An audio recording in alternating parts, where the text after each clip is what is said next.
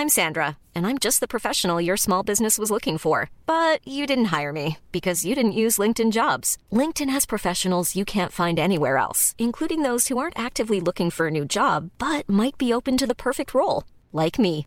In a given month, over 70% of LinkedIn users don't visit other leading job sites. So if you're not looking on LinkedIn, you'll miss out on great candidates like Sandra. Start hiring professionals like a professional. Post your free job on linkedin.com/people today.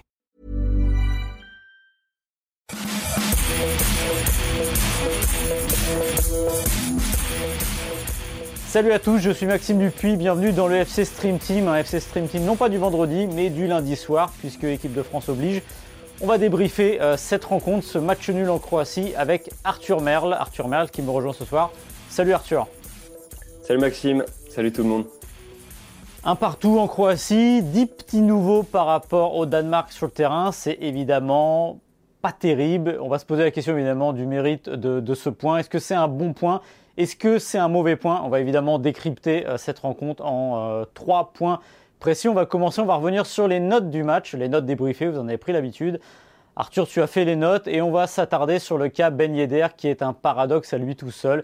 D'où la difficulté aussi de noter des joueurs puisque, on va faire simple, il est fantomatique en gros pendant euh, 62 minutes, mais il donne cette belle passe décisive à Rabiot. Tu lui as mis 4, euh, bah, on en parlera dans la première partie de l'émission pour savoir si c'est sévère ou si c'est mérité. Le deuxième point sera autour euh, de cette équipe de Romagné, surtout de ce retour au 4-2-3-1, le fameux 4-2-3-1 euh, russe qui avait permis aux Français de gagner la Coupe du Monde, avec Rabiot qu'on avait vu aussi, souvenez-vous, en 2020 au Portugal, qui avait fait un match assez énorme dans cette position matuidesque. Il a marqué ce soir, alors on va se poser la question tout simplement, est-ce que c'est une solution d'avenir? Euh, Est-ce qu'il euh, faut commencer à repartir là-dessus ou il faut continuer à s'accrocher sur le 3-5-2 que Deschamps a installé depuis bientôt 10 mois? Et la troisième partie de l'émission, elle parlera des joueurs évidemment. Il y avait, comme on l'a vu, 10 euh, nouveaux titulaires. On va poser la question tout simplement de ceux qui ont marqué des points. Euh, on va démarrer tout de suite avec le premier point, les notes débriefées et on va s'attarder sur le cas Ben Yedder. Arthur, tu lui as mis 4. Pourquoi 4 Bah, Effectivement, tu l'as dit en introduction, Maxime, euh, très compliqué euh, de noter Ben Yedder ce soir parce qu'effectivement, très très très peu de ballons touchés. Il termine le, premier acte avec euh, 8 ballons touchés. Il en touche 4 euh, avant sa sortie, un peu après l'heure de jeu, enfin, peu après la pause. Son remplacement par Antoine Griezmann. 12 ballons au total, c'est plus que maigre. hein. Près de 4 fois moins que, que Mike Maignan, euh, son gardien, en termes de, nombre de passes, par exemple. Et il y a quand même cette, euh, cette petite fulgurance, cette passe décisive, qui est une vraie passe décisive, parce qu'il vient chercher le ballon. Rabiot s'appuie sur lui, donc il y a la qualité pour décrocher, pour se retourner, se mettre dans le sens du jeu, euh, mettre ce ballon. Alors, je serais tenté de dire mauvais pied, pied gauche, mais Ben Yedder, il est un petit peu ambidextre. Ballon parfaitement dosé, donc vraie passe décisive, contrairement à certaines qui parfois sont là pour, pour faire un petit peu les stats. Mais à côté de ça, c'est tellement faible, c'est tellement euh, fantomatique. C'est même pas faible en fait, parce qu'il n'y a pas des pertes de balles de Ben Yedder qui m'ont choqué ou, ou des frappes ratées, Mm. puisqu'il n'y a pas eu de frappe. C'est tout simplement euh, euh, qu'il a traversé 99% de ce match comme un fantôme. Et ça commence à faire beaucoup, beaucoup de matchs de ce type-là pour Yedder en équipe de France quand même. Bah, il n'y a que ça finalement, c'est terrible parce que c'est un joueur qui sort de sa saison la plus prolifique en Ligue 1, c'est un joueur qui marque but sur but avec euh, l'AS Monaco, c'est un joueur qui même à un moment se retrouvait remplaçant, euh, souvenez-vous, sous Kovac, euh, et qui marquait quand même, donc c'est une machine à but tout simplement. Et il se trouve qu'en équipe de France, eh ben, ça ne prend pas tout simplement. Ça fait 19 sélections, il a marqué 3 buts, dont un contre l'Afrique du Sud récemment et les deux autres contre Andorre. Alors j'ai rien contre Andorre, mais euh, voilà, bon, il, se trouve que c'est deux fois contre Andorre, donc deux tiers de ses buts ont été mis contre Andorre. Et surtout, 100% de ses matchs sont fantomatiques, il faut le dire. Je, alors, c'est toujours la, question aussi de l'œuf ou de la poule, c'est-à-dire à qui la faute? C'est-à-dire, est-ce qu'il n'est pas servi? Est-ce qu'on ne le trouve pas? Ou est-ce que c'est lui qui ne rentre pas dans le moule? C'est compliqué, tu l'as dit tout à l'heure. 8 ballons en première période. Alors, un attaquant de pointe euh, touche rarement beaucoup de ballons, mais là, 8, c'est vraiment pas beaucoup. Et je me souviens notamment de deux qui sont touchés euh, côté droit, donc assez loin de la zone d'influence, là où on l'attend. Donc, en fait, il, il agit un peu comme un poids mort et sans qu'on arrive vraiment à comprendre pourquoi, encore une fois, parce que c'est pas un problème de talent. Euh, c'est un joueur qui, dans les petits périmètres, devrait y arriver. Euh, euh, euh, alors, je ne vais pas comparer avec Mbappé et Benzema, parce que, évidemment, c'est niveau dessus, mais ce sont des joueurs qui savent jouer dans les petits périmètres, qui savent euh, euh, évoluer dans ces, ces endroits-là. Et lui, n'y arrive pas, il n'y arrive jamais. Et c'est vrai que quand on regarde son match, tu lui mets 4, ce qui me paraît juste euh, parce que justement il y a cette passe décisive. Parce que s'il n'y a pas la passe décisive, c'est un 2, un 2,5, euh, voire 3, mais ça va pas plus haut. Et euh, soit dit en passant, tu l'as dit, la passe décisive, elle est magnifique. Hein, une 2 avec Rabiot. J'aurais pas mis très cher sur ce duo-là pour débloquer la rencontre ou ouvrir le score après la première période. Mais en effet, ce sont eux qui l'ont fait. Et c'est vrai qu'il faut rendre hommage à cette passe. après, ce qu'on peut regretter évidemment, c'est qu'ils sortent à la 62e minute. Voilà on peut se dire, il vient de, peut-être lancer son match, il y a peut-être quelque chose à voir avec lui, et Didier Deschamps décide de le faire sortir, et ça revient à ce que je disais tout à l'heure de l'œuf ou la poule. À qui la faute est-ce qu'on lui Il a sa chance, il ne la prend pas, et au moment où on dit que ça va aller un peu mieux, il ressort. Moi, j'ai aussi une pensée indirectement euh, pour bah, Olivier Giroud, qui, euh, bien loin de l'équipe de France, doit dire quand même, bah oui, mais moi, quand je suis là, euh, je fais le job. Alors évidemment, ça dépasse le cadre du terrain. Euh, il y a tout ce qu'il y a dans la vie de groupe. Sûrement que Ben Yedder est un formidable camarade dans cette vie de groupe. Mais à un moment, c'est compliqué. C'est vrai que quand on voit que Giroud est de côté, quand on voit les parties euh, de, de, Ben Yedder, il y a quelque chose qui est particulier quand même.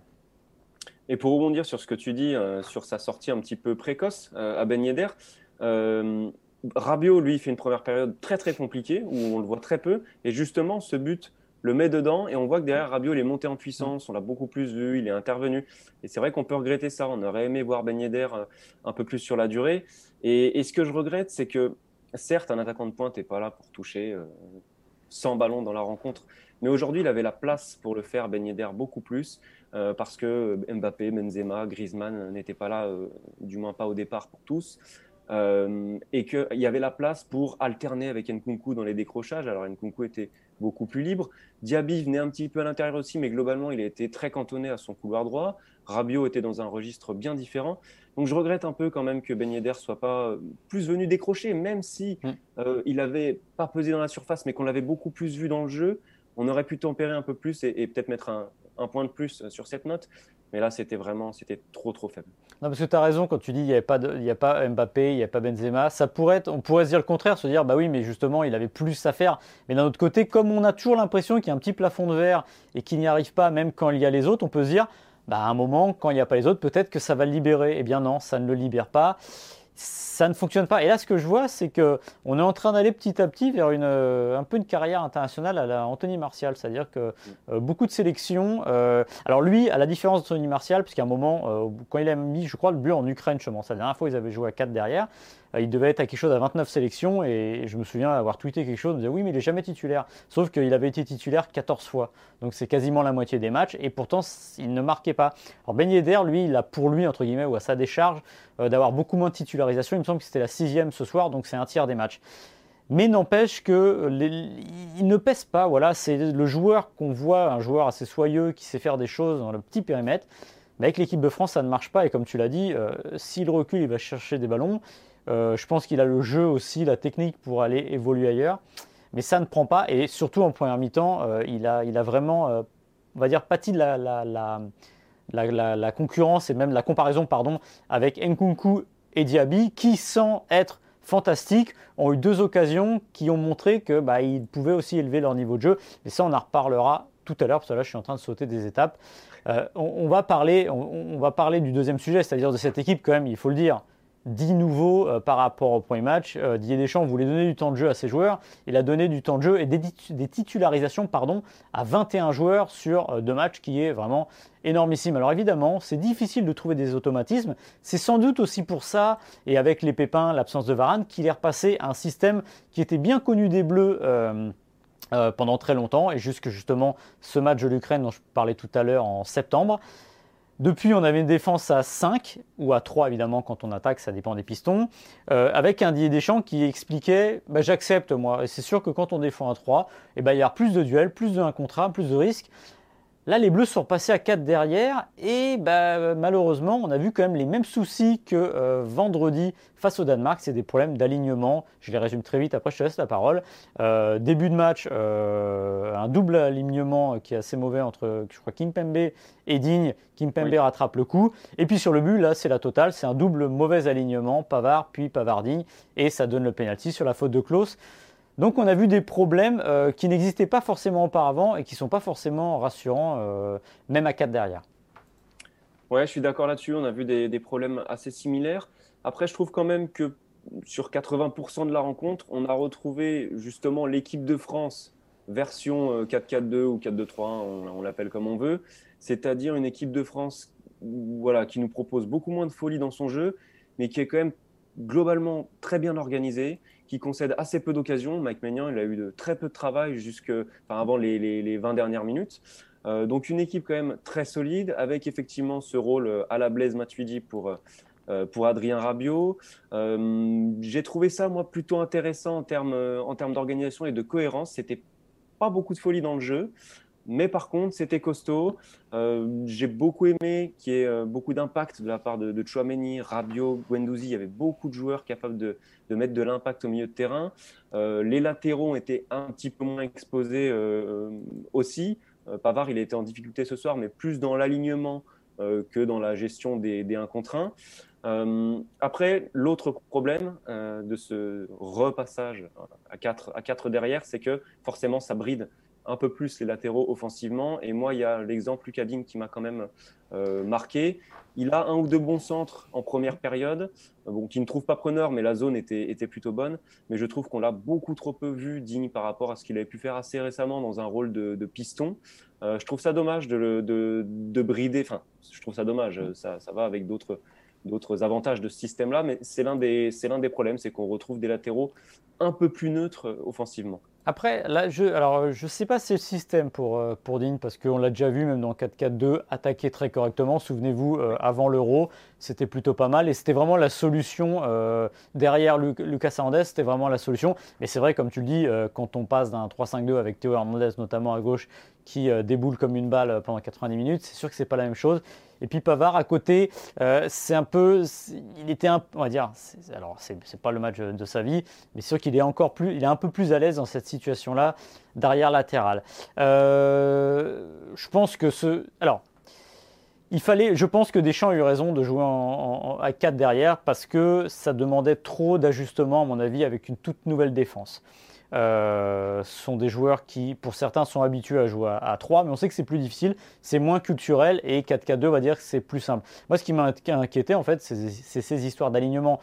Je pense que ça se joue aussi autour euh, du manque d'automatisme entre eux. Mais c'est vrai que trois erreurs comme ça d'alignement et deux sur le but, alors évidemment la faute est de Klaus à la fin, mais s'il y a au moins euh, sur un des deux ballons un alignement correct, il n'y a pas de problème. Et j'ai rarement vu ça, pour être tout à fait honnête. Et donc, c'est sûr que ça pose, ça pose problème maintenant. Ça a permis de revoir cette situation euh, en 4-2-3-1 qui reste quand même, je pense, une valeur très correcte euh, en fonction des pépins. Euh, ce serait un peu le miroir de ce qu'on a vu à l'Euro, c'est passer de cette situation à un 3-5-2. Bah là maintenant on passerait du 3-5-2 au 4-2-3-1. Voilà, tout n'est pas acheté là-dessus. Mais je pense qu'on se fera une idée de ce, système-là quand on le reverra avec plus de titulaires. Parce que ce soir, évidemment, c'était la, grande, le, grand, le, grand chamboulement, avec, on le répète, 10 euh, titulaires sur 11 euh, qui ont changé par rapport au Danemark. Seul Aurélien Chouameni était là. Donc voilà, je pense que c'était l'occasion a fait de la ronde pour Didier Deschamps. Il s'est dit en plus, on va mettre ça, on va voir comment ça se passe. Ça s'est, on va dire, moyennement passé, mais au moins il sait qu'il y a toujours cette solution-là. Mais mon avis, je ne sais pas ce que tu en penses Arthur, c'est qu'il reviendra très vite au 3-5-2 parce que c'est son idée fixe depuis euh, l'euro, je le mets à part parce que c'était aussi une forme de bricolage en fonction de ce qui arrivait, mais au moins depuis la rentrée avec les joueurs qu'il a. Donc je pense notamment que euh, vendredi en, Autriche, on passera quand même sur ce système. Oui, je suis tout à fait d'accord parce qu'il y, a des éléments tellement mis en valeur qui apportent tellement à cette équipe dans ce système-là. Je pense à Théo Hernandez offensivement. Euh, que ça me paraît inévitable. Et surtout, là, c'était plus facile de le faire ce soir en mettant autant de titulaires habituels sur le banc parce que euh, quand Mbappé, Benzema et Griezmann vont être de nouveau dans le 11 titulaire, on va se poser exactement les mêmes questions, c'est-à-dire où est-ce qu'on fait jouer Griezmann si on joue en 4-2-3-1 avec euh, Benzema et Mbappé? Est-ce qu'on le redécale sur le côté droit? C'est voilà, c'est compliqué. Donc, si Didier Deschamps reste dans cette idée d'avant tout mettre en valeur ces trois forces majeures offensives, euh, évidemment, qu'on repassera ce système en, 3-5-2. Mais du coup, euh, ben, moi, je me pose quand même un petit peu des questions. J'ai du mal à voir où Didier Deschamps il veut aller parce qu'on repasse à 4 euh, et à la fois on le fait avec une équipe de remplaçants. Donc, moi, ça me paraît un petit peu, un petit peu flou tout ça. moi, moi, je pense que ce soir, c'est euh, le pragmatisme, mais oui. C'est-à-dire qu'il voit son équipe vendredi qui est cramée, il perd Varane. La meilleure solution, c'est de faire des changements. Je pense qu'il avait dit au début du rassemblement qu'il euh, qu'il jouerait, je demande à faire tourner les joueurs parce que 4 matchs à ce moment-là de l'année, et on va pas se mentir, hein, il l'a même dit tout à l'heure, c'est aussi de la préparation, c'est une semi-compétition. On va dire qu'elle compte quand on la gagne et quand on est un peu moins bien, ça sert à préparer. Voilà, on va dire ça comme ça. Et donc je pense qu'il se retrouve dans une situation où il voulait faire tourner, mais je suis pas certain qu'il aurait fait, tourner déjà, ou au moins dans cette ampleur-là. Donc là, je pense qu'il s'est retrouvé à 4 parce que derrière, parce que tout simplement, il y avait trop de changements à faire et de ne pas trop euh, désorganiser et de poser problème aux joueurs. Si ce soir, il est à 4 changements, parce qu'il aurait fait des changements, mais au moins, allez, disons à 4 changements par rapport, au premier match, on serait resté un système à 3, à 3 derrière. Là, je pense vraiment, c'est qu'il s'est dit que c'était la, moins mauvaise des solutions. Bah, si ça gagnait, ça faisait 3 points. Au pire, c'est un point de prix. Est-ce que ça suffira pour la première place? C'est autre chose. Je pense que vraiment, pour moi, il a agi en fonction de, de ses problèmes, on va dire, et de ses possibilités du moment. Et vendredi, on repasse à 3, à 3 derrière avec la triplette devant, parce que comme tu l'as dit tout à l'heure assez justement, tout part encore une fois de cette triplette devant. Euh, tant que euh, le duo Benzema-Mbappé doit être dans les meilleures euh, conditions, tant que Griezmann reste à ses yeux un titulaire, il ne changera pas. Voilà. Donc je pense en effet qu'on repassera très vite au, au 3-5-2. On passe au troisième sujet, le troisième sujet, bah, il va parler des 10 qu'on a vus. Enfin, on va peut-être pas parler des 10 parce que sinon on est là euh, pour la nuit. On va parler tout simplement des joueurs qui, quand même, euh, au, cœur de ce match qui n'est pas fantastique, bah, auraient marqué des points, se seraient montrés aux yeux du, euh, du sélectionneur. Et je sais que tu voulais parler d'un joueur qui joue en Allemagne de l'Est à Leipzig, qui avait été assez timide sur ses premières sélections et qui, pour le coup, en Croatie, a montré autre chose. Exactement, euh, Christopher Nkunku que j'avais trouvé, qu'on avait tous trouvé euh, effectivement timide contre euh, la Côte d'Ivoire. On sentait clairement le poids du, maillot bleu sur ses épaules, ça, transpirait. Et là, j'ai trouvé, je l'ai trouvé, alors transfiguré, le mot est peut-être un petit peu fort, mais je l'ai trouvé très serein, très à l'aise. Il était, alors, son positionnement très libre l'a peut-être mis encore plus en confiance. Il était un petit peu derrière l'attaquant avec beaucoup de liberté, un rôle et un positionnement qui a. Ben, qui a confirmé le fait que c'est un joueur extrêmement polyvalent, capable de faire plein de choses. Il a été au départ de certaines actions, euh, avec euh, notamment une ouverture pour Diaby, une autre pour Griezmann en fin de match. Il a été à la finition d'autres situations, avec bah, ce but refusé pour hors-jeu. il est venu réclamer, il a su jouer dos au jeu, se retourner, il a fait pas mal de choses. Et j'ai trouvé son association avec Moussa Diaby assez intéressante. parce que tu l'as dit tout à l'heure, c'est compliqué de trouver des automatismes quand il y a autant de changements dans une équipe pour le coup, là, il y a peut-être quelque chose à, peaufiner. Alors, c'est des profils de joueurs euh, d'impact player, on va dire, dans une configuration normale de joueurs qui vont plutôt venir apporter une plus-value en sortie de banc. Mais cette connexion Diaby Nkunku, euh, moi, je l'ai trouvée trouvé très intéressante. Diaby a peut-être eu euh, plus de déchets. il a souvent joué un petit peu, il a souvent eu un petit peu de mal à se, retourner, à se mettre dans le sens du jeu. Par contre, à chaque fois qu'il a su le faire, ça a été dangereux, là aussi, ça a été tranchant. Et ces deux joueurs, en plus d'avoir noué euh, une connexion assez intéressante, ils ont eu comme point commun de jouer assez libéré, avec du cran, avec du caractère, avec de la personnalité, en fait. C'est ce que j'ai aimé chez, Nkoukou en particulier, mais chez ces deux joueurs-là. Ouais, je suis d'accord avec toi. Euh, on parlait de Ben Yedder tout à l'heure. Lui, pour le coup, il a quand même un certain nombre de sélections. Il est là depuis longtemps.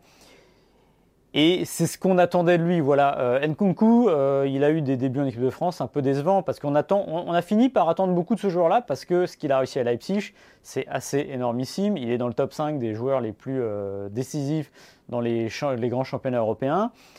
Et il se trouve qu'en équipe de France, bah voilà, des fois le maillot change, la couleur du maillot change, mais il y a une autre attente et c'est pas évident. Et ce qui est bien, c'est qu'il ait réussi à faire ça, en fait, c'est-à-dire que là, il n'y avait pas, j'allais dire, le, le, le, le chat, les chats n'étaient pas là, euh, Griezmann, Mbappé et, Benzema, bah, il a un peu pris les choses, euh, les, choses à son compte. Alors, il y a ce début de match qui est un peu timide à l'image de, toute l'équipe de France, et puis après, il s'est mis dedans. Alors, il marque ce but, le piqué, il est hors jeu, mais le geste est très beau, il tremble pas. Euh, il donne cette passe à Diaby qui est parfaite dans le timing. Diaby ne va pas marquer derrière, il bute sur le gardien croate. Mais en fait, on a vu des, bonnes choses et on l'a vu aussi prendre des coups, alors dont un tacle qui aurait sûrement mérité un peu plus que le jaune. Et c'est toujours bon signe en fait quand on prend des coups parce que ça veut dire que vous faites peser un danger et que vous osez prendre le ballon, que vous osez provoquer. Euh, donc voilà, il s'est comporté comme euh, bah, on espère qu'il se comportera à l'avenir. Euh, il n'y a pas encore une place à prendre dans ce 11 de l'équipe de France parce que Griezmann n'est pas encore sorti. Mais c'est sûr que le Griezmann d'aujourd'hui est un peu plus problématique. le Griezmann d'aujourd'hui, le Griezmann d'hier, quand il était moins bien, il se réveillait toujours. Le Griezmann d'hier, il avait fait Kir dans le dos qui Hmm, jouer, va dire, les, remplaçants derrière lui, mais on ne pouvait pas dire qu'il le titillait beaucoup et qu'il arrivait à prendre le dessus. Bah, Nkunku, c'est peut-être le joueur aussi qui peut titiller Griezmann et s'il y a une place à se faire, elle se trouve peut-être euh, là. Alors, on ne va pas encore enterrer Griezmann, on n'enterre pas Griezmann après 106 sélections, on l'a vu plusieurs fois à la peine, mais c'est vrai que sa rentrée est tout juste moyenne et on attend plus de lui. Et c'est vrai que s'il y a des joueurs derrière qui s'affirment, tel Nkunku, à un moment, la question euh, se posera euh, pour Antoine Griezmann. Après, dans les autres euh, nouveaux, bon, on a vu l'entrée, la, première rentrée de, de Boubacar Camara. On n'a pas eu suffisamment de matière pour pouvoir le, le, juger. Matteo Guendouzi, qui est aussi l'un des joueurs fraîchement débarqués dans ce groupe-là, était lui titulaire. alors, je trouve que Guendouzi, j'ai eu du mal à le noter pour être tout à fait franc. J'ai hésité à mettre un demi-point, moins, parce que je trouve qu'on l'a beaucoup vu. Et à la fois, j'ai eu l'impression de le voir beaucoup, mais pas vraiment savoir ce qu'il avait apporté dans cette rencontre. Euh, y a pas mal, j'ai pas mal d'actions en tête où je le vois venir au pressing, au contact, mais sans arriver à récupérer le ballon.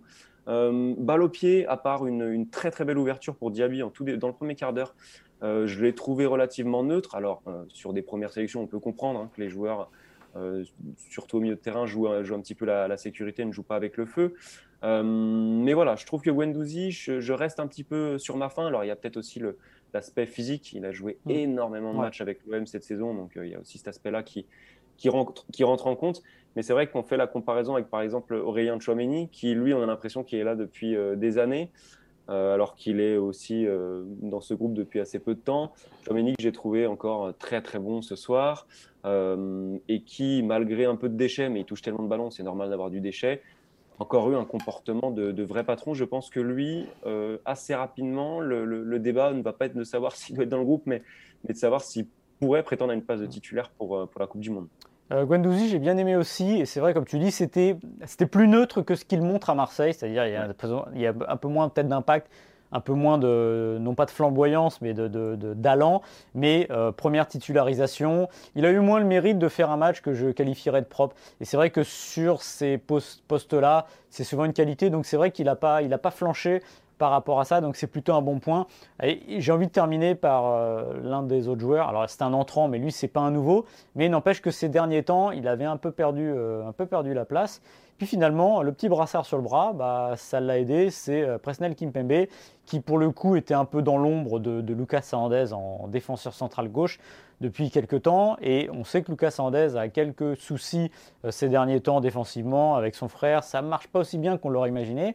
Et c'est vrai que Presnel Kimpembe, il a commencé par faire le. J'allais dire, c'était un peu la, thématique de la première mi-temps, c'est les autopompiers. C'est-à-dire qu'on met le feu et après on va éteindre l'incendie. Euh, il a fait ça un peu moins que Saliba, mais il l'a fait. Et puis après, euh, il a géré en patron. C'est le Kimpembe qu'on n'a pas assez vu ces derniers temps, mais qui pour le coup, avec ce brassard autour du bras, a tenu le choc et a fait plutôt de bonnes choses. Ouais, ouais, ouais, ça fait partie de ces joueurs peut-être qui, avec les responsabilités, sont capables de donner euh, bah, le meilleur. Euh, effectivement, j'ai, bah, en fait, on a vu tout ce qu'on aime chez Kimpembe hein, ce soir. Sa capacité à défendre en avançant, à aller agresser le porteur du ballon tout le temps. Il l'a fait notamment avec, euh, avec Modric en, première période sur une action. beaucoup, beaucoup de, caractère, d'impact dans les duels. Euh, et en seconde période, j'ai trouvé très très intéressant dans les airs. Alors c'est n'est pas une surprise hein, là non plus, mais il sauve, il sauve une ou deux situations chaudes euh, sur des centres euh, très dangereux où il vient intervenir de la tête. Donc effectivement, c'est pas un nouveau, mais c'est un renouveau pour Kim Pembe parce que ça faisait longtemps, même au PSG, qu'on l'avait pas vu aussi convaincant, qu'on l'avait pas vu aussi sûr de lui. Alors on a vu beaucoup d'émotions au niveau de, au moment de l'hymne national sur son visage, mais encore une fois, peut-être que ce brassard, ça l'a transfiguré. Alors, ça ne sera pas le cas sur la durée en équipe de France. Hein. Il, va le, il va le redonner Hugo Lloris, son, brassard de capitaine. Mais ça peut être un match charnière pour Kimpembe dans son, dans son histoire avec les Bleus. Et j'ai hâte de voir ce que Deschamps va faire avec lui dans les, dans les prochains matchs. Prochain rendez-vous, vendredi, l'Autriche. Sera-t-il titulaire euh, dans cette défense Peut-être à 5. C'est pas impossible puisque Varane n'est pas là. Ça va pas être le même positionnement puisqu'il faut, euh, jouer, euh, faut jouer arrière central vraiment dans l'axe. Et c'est vrai que c'est la position un peu, entre guillemets, de sentinelle de la défense. Le fera-t-il avec Deschamps? On verra. Ce sera la réponse vendredi. donc l'équipe de France a fait match nul contre la Croatie. On va pas dire qu'il y a victoire obligatoire vendredi, mais ça ferait un peu désordre de laisser encore filer 3 points. Merci Arthur, merci d'avoir veillé, d'avoir brillamment remplacé Martin Mosnier. Euh, j'ai envie de te souhaiter bonne nuit. Eh ben, j'ai envie de te souhaiter la même chose et puis de, de, souhaiter à la Stream King que Martin quand même soit de retour. Oui, bah, oh, il reviendra. Il doit, manquer, à Pas tout, tout de suite, mais il reviendra. Voilà. Mais en tout cas, euh, je te dis bonne nuit, ce qui va faire un peu bizarre aux gens qui vont sûrement écouter ce podcast demain matin au réveil. Non, il n'y a pas de décalage horaire, c'est juste qu'on enregistre très tard pour vous pour vous faire plaisir et pour vous combler au moment de votre petit déjeuner, de votre, euh, euh, de vos transports en commun, ce que vous voulez. Voilà. On se retrouve vendredi, euh, pas l'horaire habituel de la Stream Team en fin d'après-midi, mais évidemment après Autriche-France, donc ce sera très tard et ce sera encore une fois le petit déjeuner ou le brunch du samedi. Voilà, tout est dit. Salut Arthur et à vendredi. Salut Maxime, salut tout.